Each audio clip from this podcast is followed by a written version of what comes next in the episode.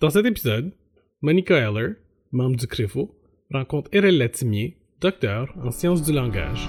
C'est qu'à partir du moment, depuis l'entrée à l'école, on leur dit vous êtes voyageurs, ils se mettent dans ce moule-là, mais euh, enfin, même dans pas mal d'échanges, ils disent bah, c'est étrange que j'ai pas accès à autre chose. Quoi. Bienvenue à Quoi de neuf?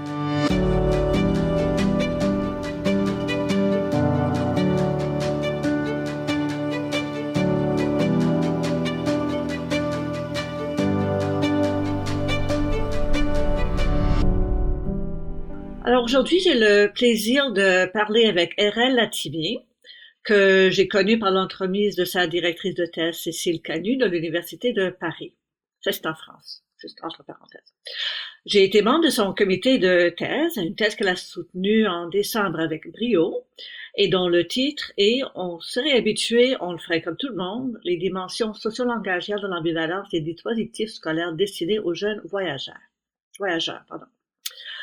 Alors, euh, avant d'engager un travail de thèse en sociolinguistique sur les mises en discours de l'exclusion des enfants du voyage dans le cadre scolaire, RL a eu pendant plus d'une dizaine d'années une pratique professionnelle auprès des gens du voyage. Tout d'abord, elle a enseigné, encadré une classe d'enfants du voyage dans un collège dans, dans le nord-ouest de la France, si je m'abuse. Donc, c'est à partir de euh, 2005. Ensuite, elle a travaillé dans le domaine associatif pour faire le lien entre l'école et les familles du voyage pendant 40 ans.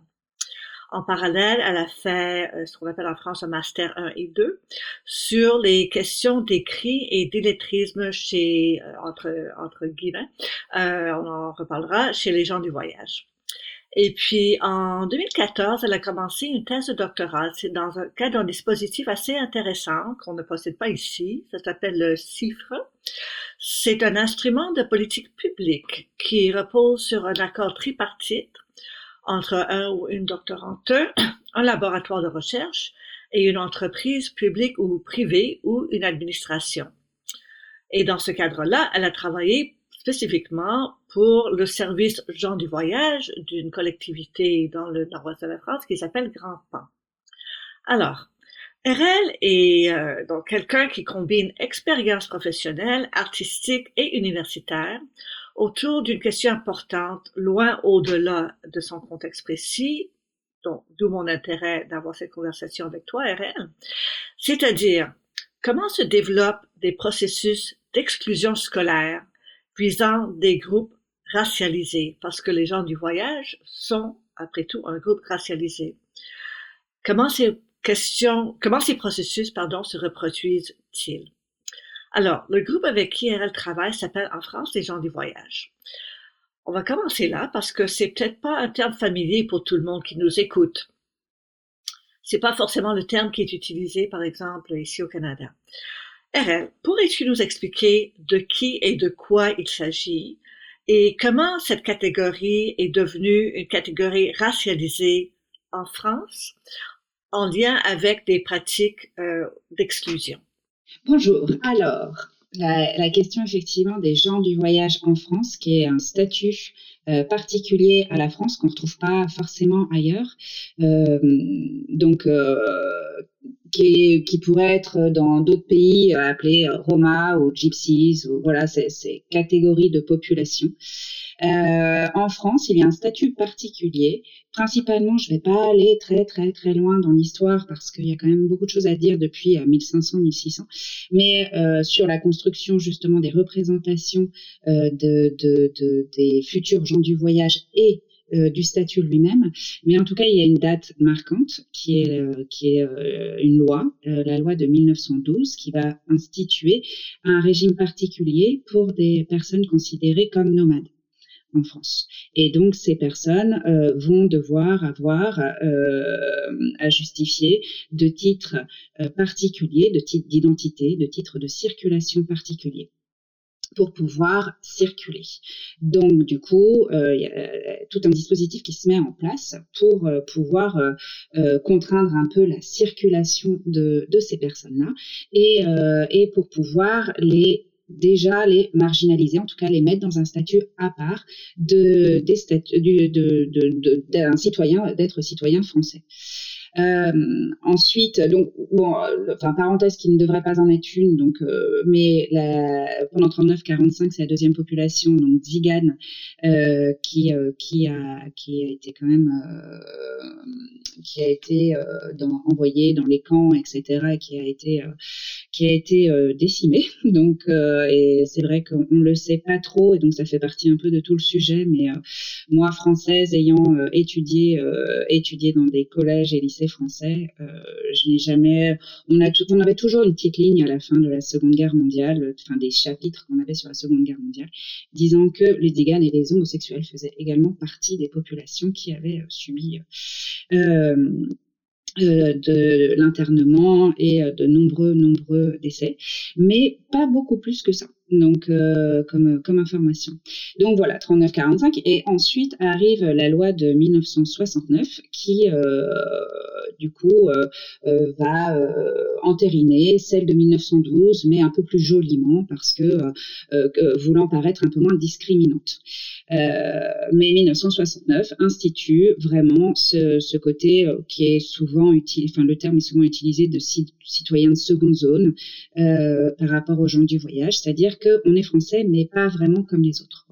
Donc euh, voilà la situation des, gens du voyage qui est logiquement un statut et un statut qui est relié à, euh, un mode de vie qui serait un mode de vie relié à l'habitat et qui euh, du coup serait euh, associé à des gens qui sont dans qui, habitent enfin qui n'ont pas une résidence ils peuvent être en résidence mobile ils peuvent voyager etc et donc ils ont un statut de gens du voyage. C'est-à-dire que si on prenait le statut à la lettre si moi je décidais de me mettre sur le voyage parce que ma profession c'est d'aller sur les différents marchés par exemple euh, ou d'aller suivre des métiers euh, qui ont une saisonnalité, etc. Euh, je pourrais prendre ce statut. Bon, ça c'est comme ça veut se présenter. Dans les faits, en fait, c'est quand même un statut qui qui est associé à une culture supposée et qui marginalise une partie de la population. voilà, sous le nom de gens du voyage. Est-ce qu'on peut revenir juste euh, vite sur la question de, donc de la date et ce qui se passait à ce moment-là? Donc, euh, tu dis la date marquante, c'est 1912 euh, et c'est euh, une tentative de la part de l'État euh, de contrôler le nomadisme. Est-ce que tu peux nous expliquer un petit peu pourquoi, pourquoi à ce moment-là en quoi ça pose un problème, cette population ou, ou, ce style de vie ou, ou ses activités économiques, je ne sais pas. Euh, pourquoi est-ce que l'État, et si c'est un problème à ce point-là, pourquoi l'État a pas euh, essayé de sédentariser euh, cette population? Donc ça, c'est la première partie. De, ou la première chose. La deuxième chose, j'aimerais revenir après sur la question de la racialisation, mais peut-être commençons avec qu'est-ce qui se passait à ce moment-là, que, que ça devienne un, un truc euh, étatique. Ok, alors, euh, euh, je pense que, enfin, à, ce moment-là, euh, c'est ce que c'est. Tu, en as parlé euh, dans les propositions que tu faisais. Je pense qu'il y a l'économie, c'est-à-dire qu'il y avait une économie parallèle et qu'il y avait, il n'y avait pas de contrôle sur le, le, le, fait que que les, les, du coup, les personnes échappaient au recensement, échappaient à l'État qui était en train de se enfin, qui se mettait en place depuis pas mal de temps, mais qui était en train d'affiner toute les toute l'administration et et donc euh, donc euh, du coup, il, fallait pouvoir repérer ces gens-là et pouvoir également les faire payer quelque part du fait qu'ils n'aient pas le même mode de vie que, que les autres. Et en même temps, c'est effectivement intéressant, et je ne m'étais pas posé cette question-là comme ça, sur pourquoi ne pas les sédentariser à, à, ce moment-là.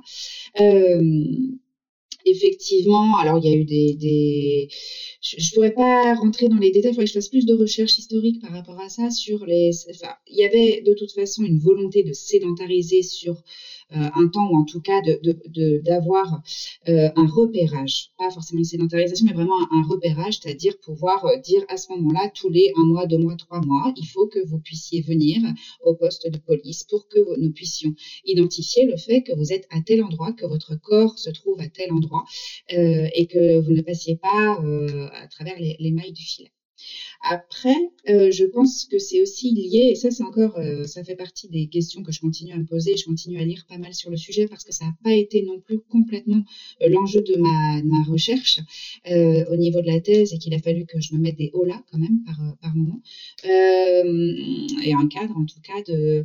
Et sur les questions des représentations la question des représentations par rapport à des populations nommées nomades, tziganes, euh, roms, euh, voyageurs, euh, enfin voilà. Et, effectivement, il y a des représentations très très fortes depuis très très longtemps et qui en fait euh, vraiment une population marginalisée d'une manière un peu spécifique quand même, en tout cas en France. Donc c'est vraiment c'est dans le cadre de, du développement des institutions de l'État-nation, euh, de construire une population, de décider qui compte comme citoyen, qui compte pas comme citoyen, où sont les frontières, euh, tous les outils, toutes les techniques finalement de, de discipline de la population, que c'est là où ça, ça a débordé. C'est, je pose des questions en partie, euh, évidemment, euh, ici au Canada, c'était euh, les autochtones, les Inuits, les Premières Nations, qui ont subi euh, ce contrôle avec des tentatives euh, très violentes de sédentarisation. Euh, donc, euh, je, je, trouve ça intéressant de quand même que avec toutes ces tentatives-là, il n'y a quand même pas eu, il y a eu une certaine marge de manœuvre, quoi. Ouais, ouais, ouais. Et puis effectivement, c'est intéressant euh, de voir qu'il n'y a pas eu sédentarisation à ce moment-là, ni en, en, 69, ça commence à se faire aujourd'hui. C'est pour ça que ces questions, elles sont assez, euh, elles peuvent se, se, poser vraiment actuellement. Euh, mais c'est vrai qu'il n'y a pas eu cette sédentarisation alors qu'on a pu l'observer fortement dans les pays de l'Est. Euh, au niveau des, des euh, enfin Roumanie, Hongrie, etc., au niveau des, des, régimes euh, qui, du coup, sédentarisaient de force beaucoup de, de, de, personnes qui se disaient roms et qui étaient, qui étaient sur les routes. Et voilà, qui, du coup, c'est des questions qui se posent aujourd'hui, d'avoir des populations qui viennent des pays de l'Est qui se disent roms, qui arrivent en France et aujourd'hui qu'on met dans des caravanes sans roues, d'ailleurs, parce qu'on les associe à un peuple nomade, alors que c'est des populations qui ont été sédentarisées sédentarisés de force dans les années 45, 50, 60.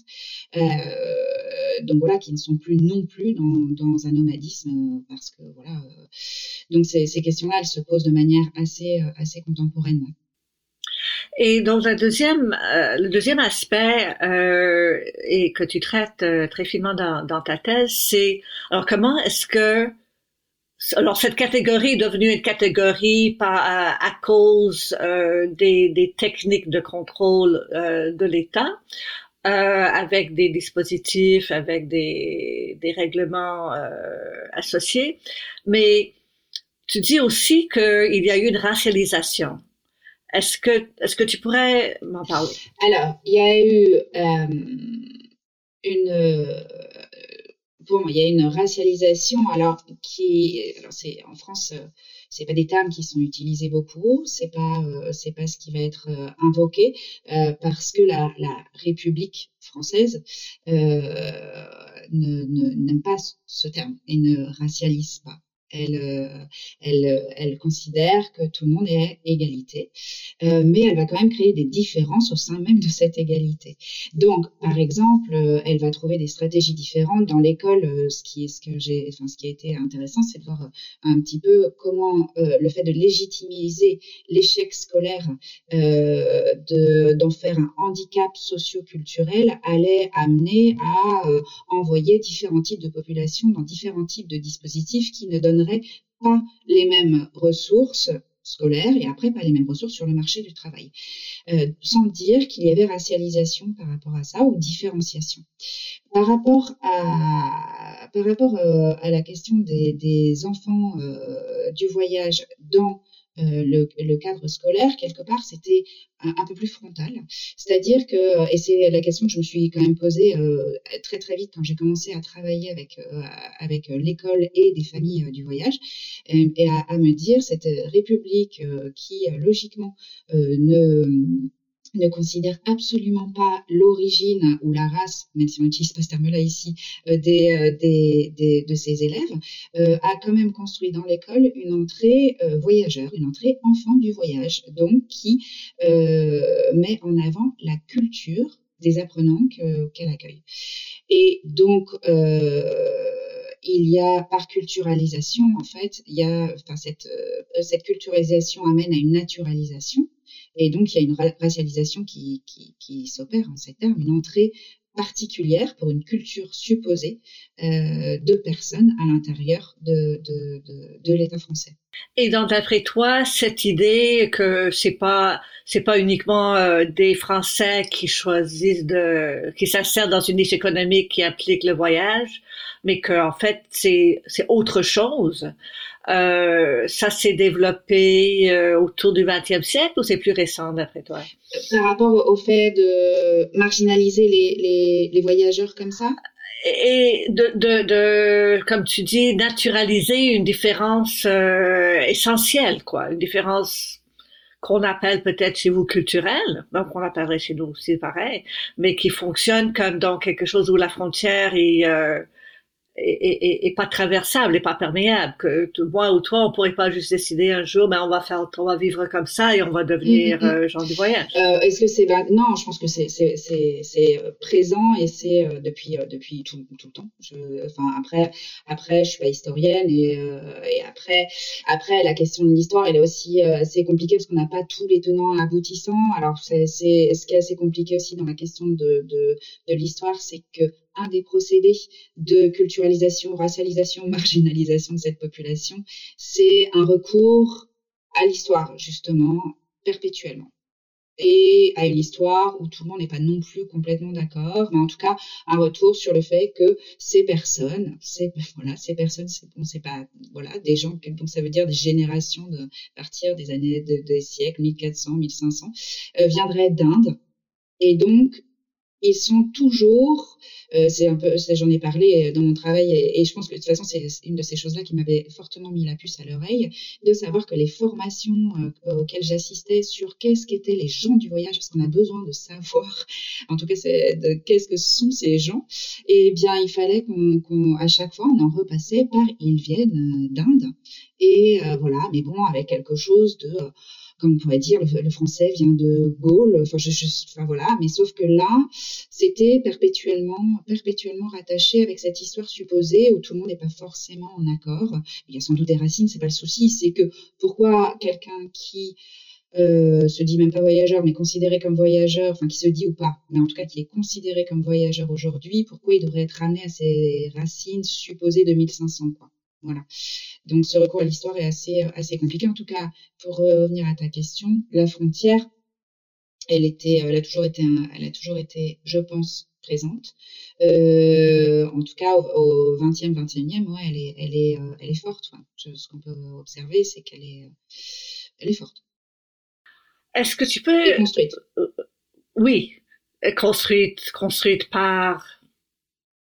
Eh bien, construite par euh, du coup des, discours qui soient écrits ou oraux, mais en tout cas écrits, ça c'est sûr, au niveau des lois et, euh, euh, oraux au niveau de tous les gens qui travaillent dans l'administration, l'administration scolaire pour le point que j'ai particulièrement euh, étudié, les associations, les voyageurs eux-mêmes. Donc c'est vraiment une circulation des discours qui continue à construire ce, cette marginalisation. Il y a toujours aujourd'hui des, des lois qui passent, des, euh, des, euh, des, règlements, enfin des réglementations autour des gens du voyage ou des enfants issus de familles itinérantes ou de voyageurs, parce que c'est la nouvelle appellation dans l'école. La nouvelle appellation depuis? Depuis 2012. Donc, ils étaient enfants du voyage par la circulaire de 2002. Parce que tout ça, c'est fait par réglementation. En fait, la réglementation institue les choses et puis elle entérine complètement les choses dans, dans, dans, l'école. Donc c'est euh, et tout le monde s'y réfère. C'est-à-dire que euh, à chaque fois que j'ai été un peu titillée, on, m'a toujours répondu la règlement, euh, la, la circulaire 2002, la circulaire 2012, elles nous disent ça il faut s'y référer parce que si on si on prend pas ça en compte, bah du coup on ne saura pas quoi faire de voilà. Donc c'est elle qui nous dit ce qu'il faut faire et il faut savoir que quand on étudie les circulaires 2002 et 2012 et ça c'est les, grandes la grande magie du langage, c'est-à-dire que euh, bah, c'est quand même voué à grande interprétation et que les personnes qui ont rédigé ces circulaires euh, ont, donné euh, différentes pistes possibles. mais voilà, il y a un flou. Voilà, il y a un flou, et ça j'en ai pas mal parlé aussi, le flou discursif, quelle est la conséquence du flou discursif par rapport à euh, ces, ces, ces enfants-là, enfin ces enfants qui ne sont pas appelés élèves, qui sont appelés enfants, donc euh, dans, dans l'école. Ben, comme, comme quoi, c'est absolument une question qui est produite par les besoins de l'État, non?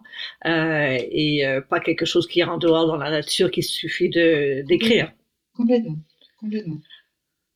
Donc, est-ce que on, on revient peut-être à ta propre expérience? Donc, toi, tu es rentré dans dans cet espace discursif euh, comment? Euh, au, tout début. Euh, ouais, au tout début, j'y suis rentrée vraiment complètement par hasard de, de, chercher un, un, travail alors que j'avais un autre job en arrivant dans une ville. Et du coup et un, un, travail qui demandait pas logiquement j'étais jeune hein, pas beaucoup de compétences. Et là on, c'était d'ailleurs très flou cet entretien, mais il y avait tout le monde qui était là, les représentants de l'école, le directeur, directeur adjoint, alors que c'était un poste de ce qui s'appelait euh, ce qui s'appelle assistante d'éducation. C'est des choses pas très valorisées non plus au niveau du travail. C'est des pions, ce qu'on appelait des pions. Je sais pas ce que c'est pour vous, mais c'est des surveillants. Voilà en gros. Et sauf que maintenant, les surveillants peuvent avoir plus de compétences pour le même salaire. Et euh, du coup, euh, je me suis retrouvée dans une classe euh, à devoir créer des, séquences pour des élèves qui avaient entre 12 et 16 ans dans un collège et qui étaient considérés comme des élèves du voyage et qui, pour la majorité, avait différents niveaux, mais très peu de lecture et d'écriture, un niveau vraiment euh, euh, difficile. Et voilà, donc moi j'avais 23, 24 ans, puis je devais faire ces, ces, séquences de, voilà, produire ça et en même temps gérer une classe où c'était explosif, quoi, très très explosif parce qu'une classe marginalisée au sein d'un collège. Donc ça, c'était la première expérience. Et, et ce genre de dispositif, donc, est-ce que c'est généralisé en France? Euh, Ça existe depuis longtemps? C'est alors justement, on tombe dans la question euh, dont on crée une population euh, marginalisée euh, qui pose problème pour l'État, et après on crée un dispositif qui les sépare. Euh, pourrais-tu eh expliquer? Franchement, il y a plein de moments où je suis toujours un petit peu euh, dans l'expectative en me disant comment est-ce possible.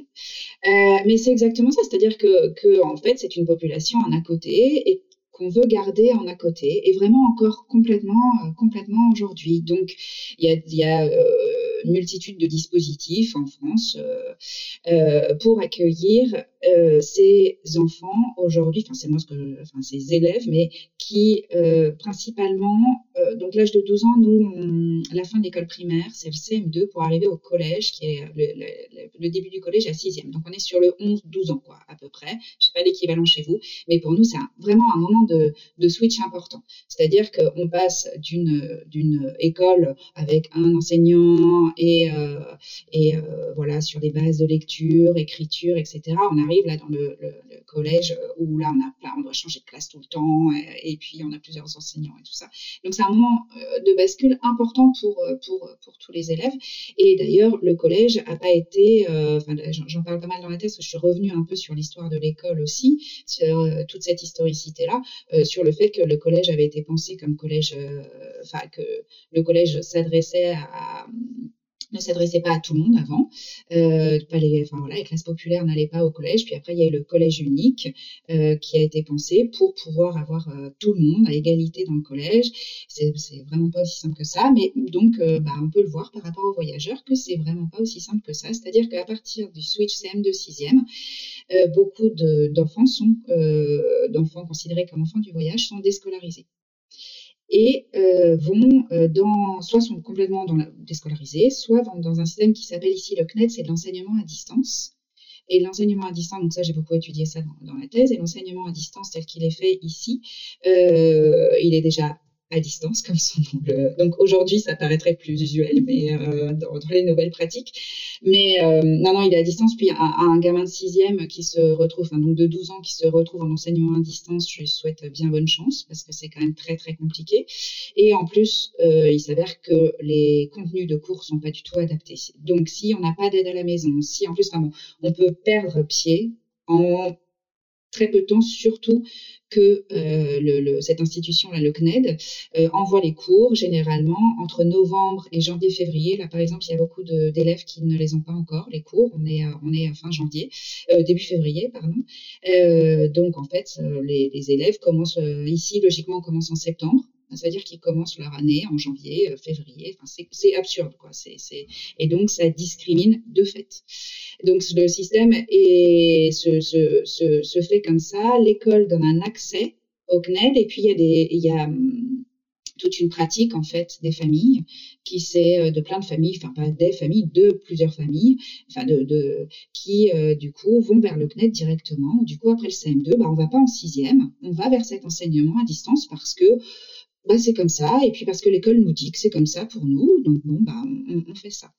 Et, euh, et donc forcément, euh, on perd. Euh, il n'y a plus moyen après de rentrer dans le système scolaire classique. Il y a beaucoup de problèmes parce qu'on ne peut pas avoir accès aux stages, par exemple, ou à plein de choses qu'offre l'école qui permettra par la suite d'aller vers des formations professionnalisantes, etc.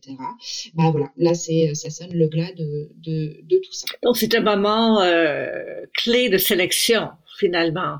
Exactement, exactement. Et le CNED, est-ce que ça dessert surtout une population euh, de voyageurs ou est-ce qu'il y en a d'autres populations? Alors là, on est pile au moment, en plus, dans une actualité euh, trépidante par rapport au CNED, parce que l'enseignement à distance, et je pense que vous avez euh, un système similaire, c'est-à-dire qu'il y a des familles qui peuvent décider de partir euh, en voyage, donc là, qui sont pas considérées comme voyageuses, hein, mais plutôt comme, je sais pas, enfin qui décident de faire euh, le tour du monde en bateau, par exemple, pendant un an, ce genre de choses. Bon, bah là, elles vont pouvoir avoir accès à ce, cet enseignement à distance. les enfants qui sont dans des euh, les enfants malades peuvent avoir accès, enfin ont accès, et euh, les grands sportifs, par exemple. Ça peut s'adresser et à plusieurs types de populations. Et autrement, à des familles également qui ne veulent pas mettre leurs enfants à l'école.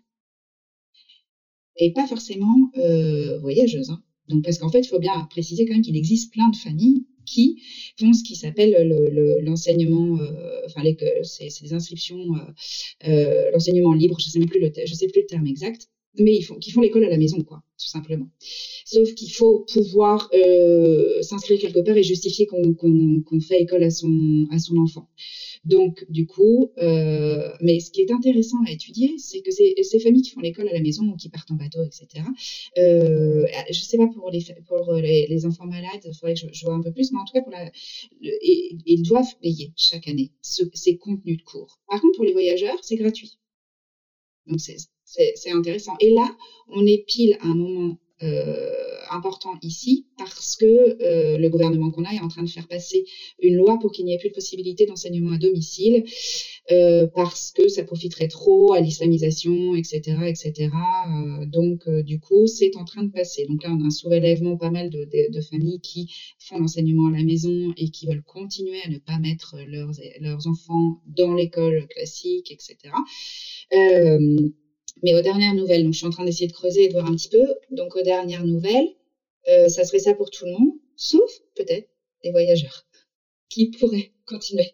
Mais voilà, ça, c'est pas si anecdotique que ça. Si c'est ça qui se réalise, c'est quand même dingue parce que si on parle de, bon, c'est, c'est quand même, voilà, ça, ça, montre un petit peu quand même comment tout ça est, est, élaboré et je suis en contact souvent avec euh, la personne qui, là, avec des gens qui sont en contact avec la personne qui s'occupe du CNED là et, euh, et il n'est pas question d'arrêter le CNED hein, pour le moment.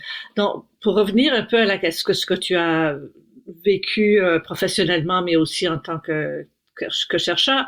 Donc c'était c'était le fait que ton expérience en tant que surveillante, assistante, je ne rappelle plus le, le, terme, que tu rencontres donc un dispositif qui euh, qui marginalise, qui reproduit la marginalisation d'un groupe euh, et où c'est euh, c'est chaotique quoi. Ça ça ça a pas l'air de fonctionner. Alors quelles, quelles étaient les questions que tu t'es posées? Comment est-ce que tu Qu'est-ce que tu as suivi comme, euh, comme piste à partir de là?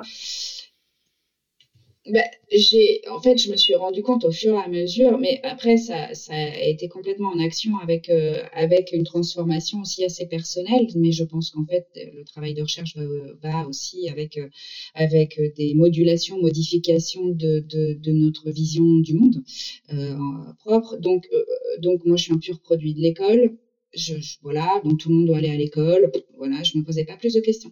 Puis après, j'ai commencé effectivement à, voir, à me dire comment ça se fait qu'on mette autant d'énergie à vouloir amener ces euh, enfants à l'école dans des dispositifs qui ne leur donnent pas euh, l'enseignement de toute façon qu'il faut et qui est euh, de, et qui de toute façon euh, enfin c'était très vitrine c'est une apparence c'est-à-dire de pouvoir les faire compter dans le nombre mais au niveau des effets sur sur leur sur eux que ce soit de que ce soit pour qu'ils puissent y avoir une inscription pour après, s'ils en avaient envie, dans différentes euh, formations professionnalisantes ou même euh, pour avoir un accès euh, aux poétiques de la littérature, ou voilà, pour tout ce prisme-là, en fait, ils n'avaient pas accès à ça. Enfin, en tout cas, on ne leur donnait pas les billes par rapport à ça. Et pourtant, il fallait absolument les, les mettre en lien avec l'école et puis développer tous ces métiers autour. Donc, j'ai commencé à me poser cette question, à me dire qu'est-ce qui fait que qu'est-ce qui fait que dans l'école on les reçoit? Euh, complètement différemment des autres et, que euh, et que dans tous les discours que j'entends autour de moi, on passe mon, j'entends tout le temps mais d'où viennent-ils et euh, et, et qui sont-ils? Quand moi les réalités que je voyais sur les les élèves que je rencontrais, les familles que je rencontrais, je voyais une hétérogénéité des situations assez importante, alors qu'on ramenait à à une à une excusez-moi, à une homogénéisation de, de, de, ces, euh, de cette population. Voilà. Et moi, je voyais absolument pas ça. Je sais pas si j'ai été claire. Ouais. Et c'est quoi le raisonnement pour le contenu euh, différent faire? Euh, le raisonnement pour le contenu différent, c'est-à-dire de... Alors, tu avais dit que alors, on les met de côté ensemble et ce qui est offert comme, comme curriculum, euh, c'est pas pareil par rapport à ce qui se passe ailleurs. Il y a un contenu qui est pensé en fonction de... Le, le, discours ici, ce serait on, on, a besoin de faire, on a, besoin de répondre à leurs besoins. Donc, euh, on peut pas faire pareil, on doit faire autrement. Et enfin, ce que moi j'ai j'ai observé, je pense que c'est pas euh, inhabituel, c'est au fur et à mesure que le contenu est différent, ben, euh, la possibilité d'intégrer euh, l'autre filière euh, s'éloigne, quoi. Mais il y a une sorte de, de raisonnement, il y a une idéologie comme quoi, bon, ces élèves, bon, des élèves qu'on place chez nous dans des filières autres, disons plus moins orientées, mettons, à, aux études universitaires c'est euh, que c'est important d'avoir euh, l'idée, par exemple, je sais pas pour des cours de français, que ce soit euh, pour des pratiques professionnelles, des pratiques de travail, et pas la littérature, par exemple. Et donc, il y a une idée que, comme quoi, ça répondrait mieux à, un besoin quelconque. Mais donc, ce que, ce que, ce que j'essaie de comprendre, c'est, alors on dit que eux, c'est différent, ils ont besoin de quelque chose d'autre. Qu'est-ce que c'est qu'on s'imagine bah, du coup, il y a création de tout un monde d'une culture euh, supposée et de besoins supposés pour pouvoir justement les mettre, euh, continuer à les mettre en à côté. C'est-à-dire que, en tout cas, ce, qu'on, ce, qu'on, ce, qui, ce qui est très prégnant, c'est qu'il n'y a il n'y aurait pas la même faculté de compréhension. Et, euh, et donc, du coup, il faut bien s'adapter. Cette problématique de faculté de compréhension serait reliée au culturel. Euh, alors, euh, voilà, après, faut pas, mais faut pas, bah, parce que, alors bon, c'est ce que j'ai pas mal développé, mais que par exemple, le, fait que les voyageurs sont tout le temps ramenés au fait que tzigane, culture de l'oral, etc., donc très peu de rapport avec l'écrit. Donc, ils n'ont pas cette compréhension de l'abstraction de l'écrit et il ne faut pas aller les bousculer là-dessus. Donc, il faut leur donner ce qu'ils peuvent comprendre. Donc, par exemple, enfin là, je, pousse, hein, bien sûr, je, je mais par exemple, euh, alors, ces méthodes, euh, je les vois plus passer ces derniers temps. Mais euh, quand moi, il y a une quinzaine d'années, même une dizaine d'années, euh, des méthodes. Alors, euh, le nom c'était Je voyage. Une s'appelait Je voyage, je vais à l'école, et l'autre, je, ne sais plus, mais en tout cas, toutes ces méthodes étaient faites à partir de scènes supposées vécues par ces enfants-là.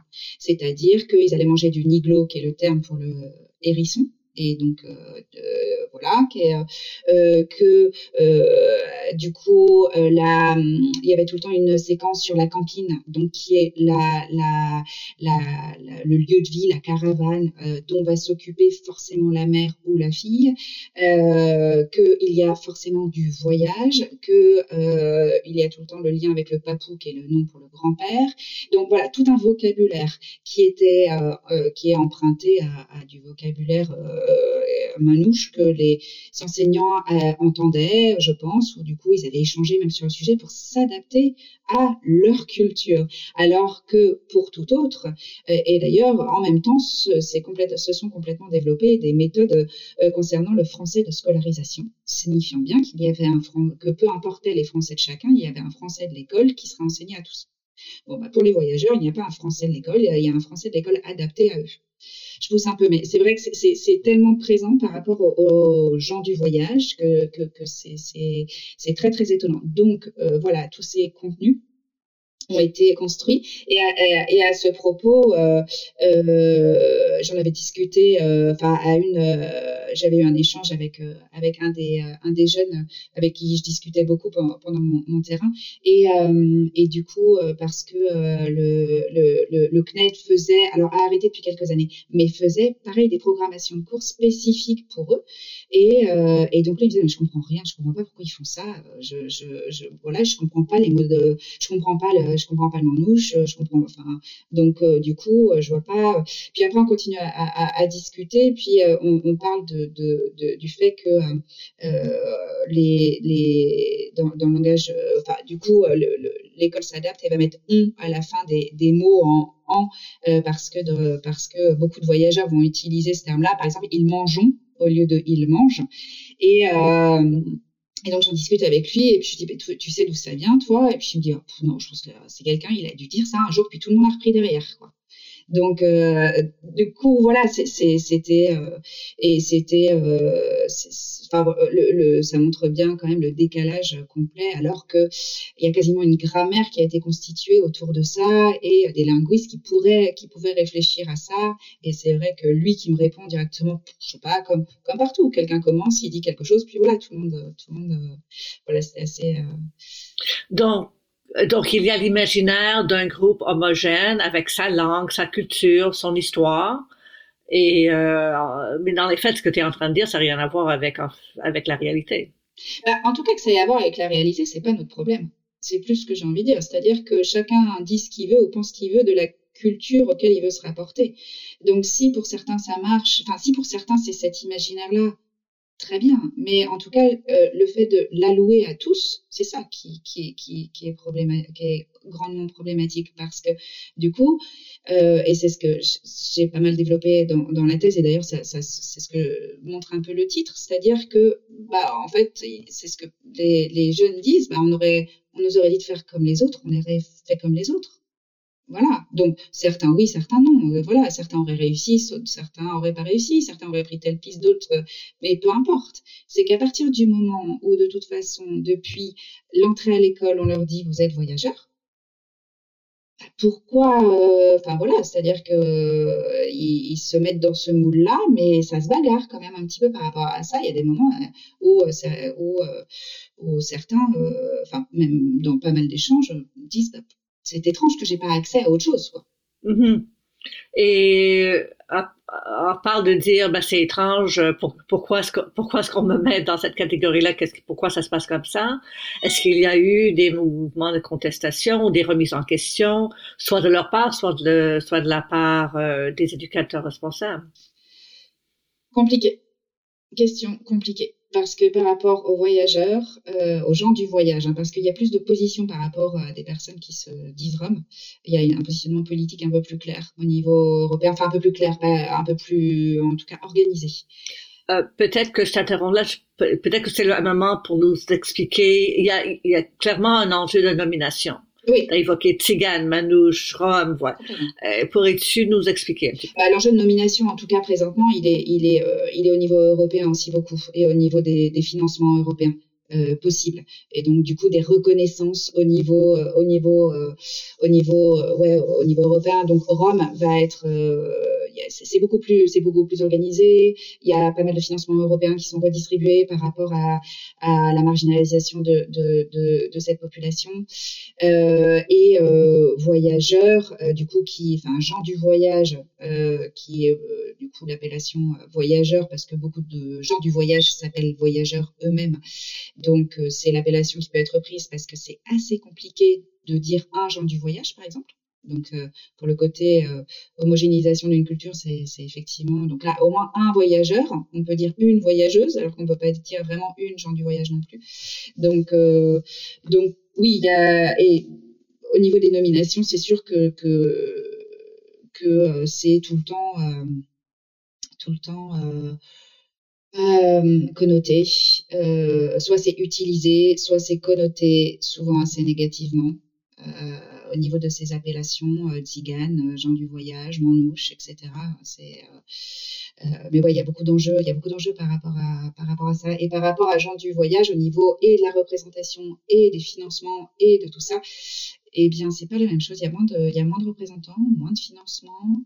Euh, voilà, je ne vais pas rentrer dans les détails, parce que logiquement, il ne devrait plus y avoir cette appellation-là depuis une loi de 2017. Mais on est en train de voir que la loi ne, ne, ne, ne fait pas euh, loi justement par rapport aux us et coutumes qu'on continue à avoir dans les politiques publiques. Euh, enfin, donc, donc voilà, mais pour revenir à la question de la représentation, c'est compliqué. De savoir comment, comment bouger ça, c'est compliqué parce que qu'effectivement, au niveau des, des groupes, il n'y a, a pas forcément de prise de position, puis il n'y en a pas beaucoup vraiment par rapport à l'école. Donc, donc, euh, ça, je pense que ça peut être l'occasion d'une euh, nouvelle recherche. Non, honnêtement, parce que du coup, euh, je discute beaucoup. Enfin, j'ai avec un, ami qui a essayé de faire beaucoup de choses, hein, qui est voyageur, qui a essayé de faire beaucoup de choses et qui et qui en peut plus un petit peu parce qu'il voit bien qu'il n'arrive pas à, faire à faire bouger les, les choses. et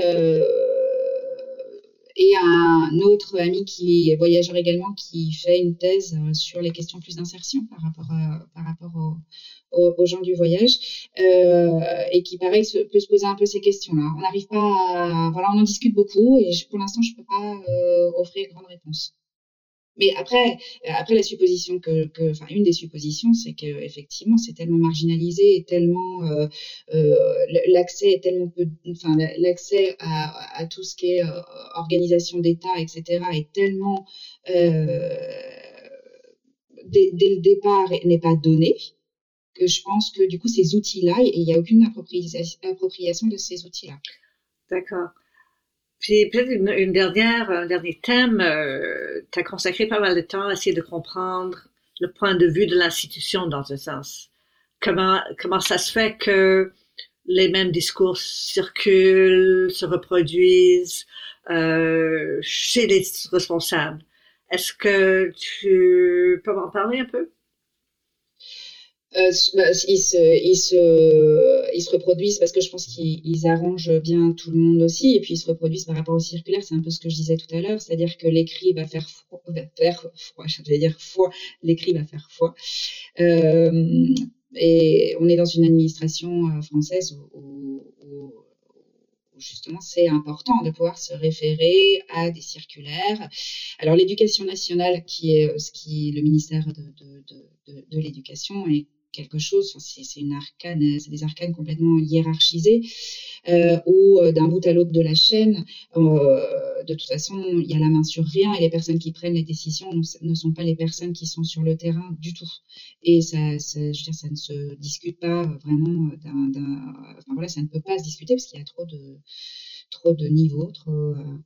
Et après, à côté de ça, moi, mon terrain s'est fait sur euh, une région où les discours extrêmement marginalisants et stigmatisants euh, étaient très très présents au sein euh, des équipes éducatives et de l'équipe d'éducation nationale de l'académie euh, dans laquelle j'ai fait dans laquelle j'ai fait mon terrain.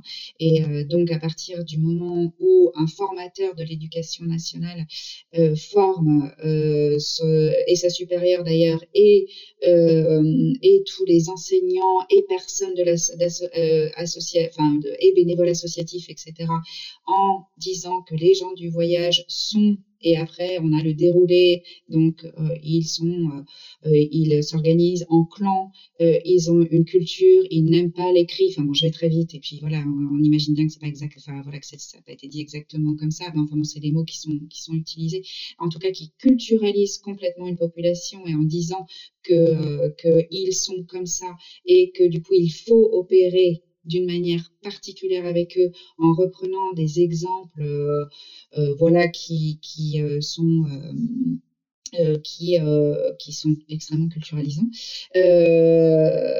bon, voilà, du coup, le discours, il circule et les enseignants euh, reçoivent cette formation-là. Et à partir du moment où ils reçoivent cette formation-là, ils ne vont pas regarder leurs élèves de la même manière. C'est-à-dire que, en tout cas, moi, c'est la supposition que je fais euh, dans, la thèse, c'est que euh, j'ai rencontré des enseignants qui n'avaient pas encore eu cette formation et qui considéraient les élèves considérés comme voyageurs comme des adolescents, voilà, parfois où c'était plus compliqué parce qu'il y avait des problèmes de lecture, écriture, etc et post-formation se disant, bah oui, effectivement, ils ne sont pas comme les autres, euh, ils ne réfléchissent pas pareil, etc., etc.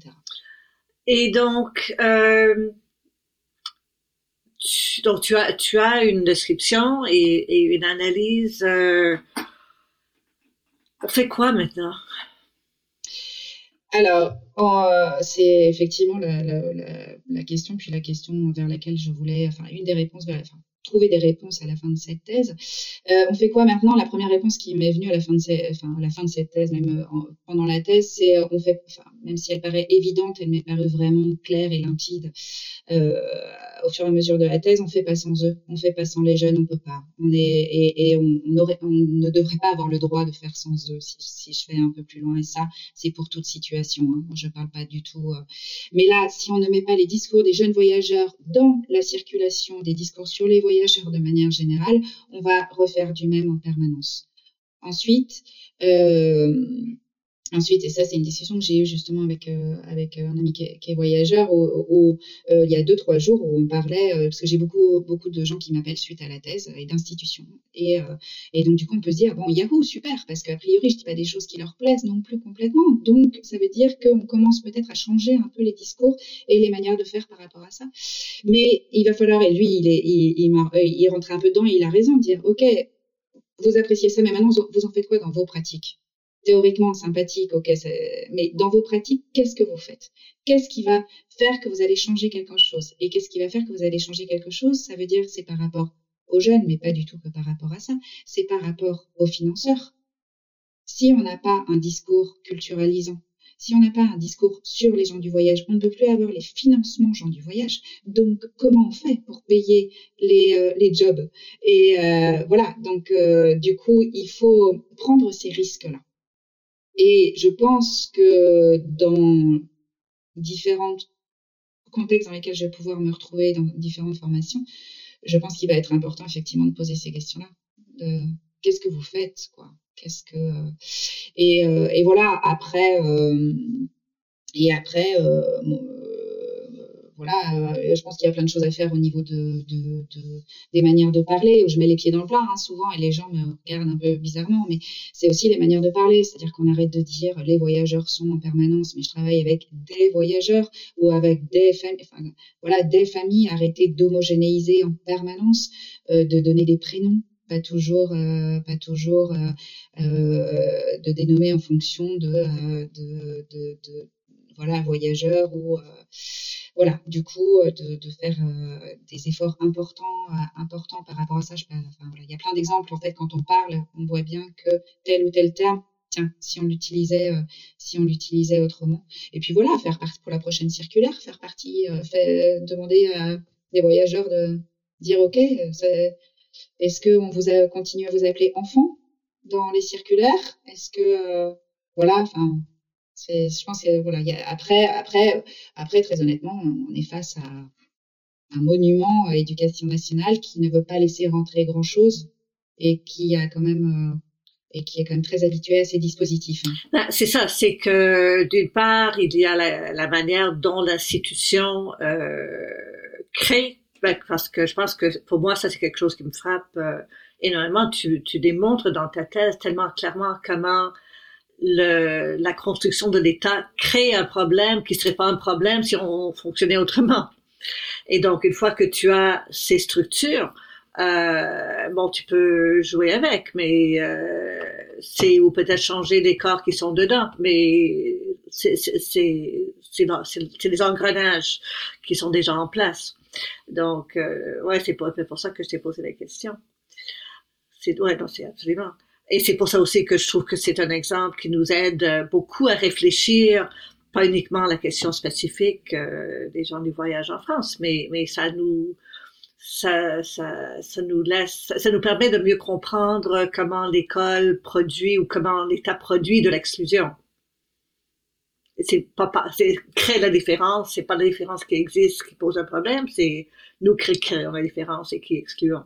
Ben, bien sûr, bien sûr. Tout à fait. Bien sûr. Bon, je pense que est-ce qu'il y a d'autres choses que tu aimerais euh, que tu aimerais dire?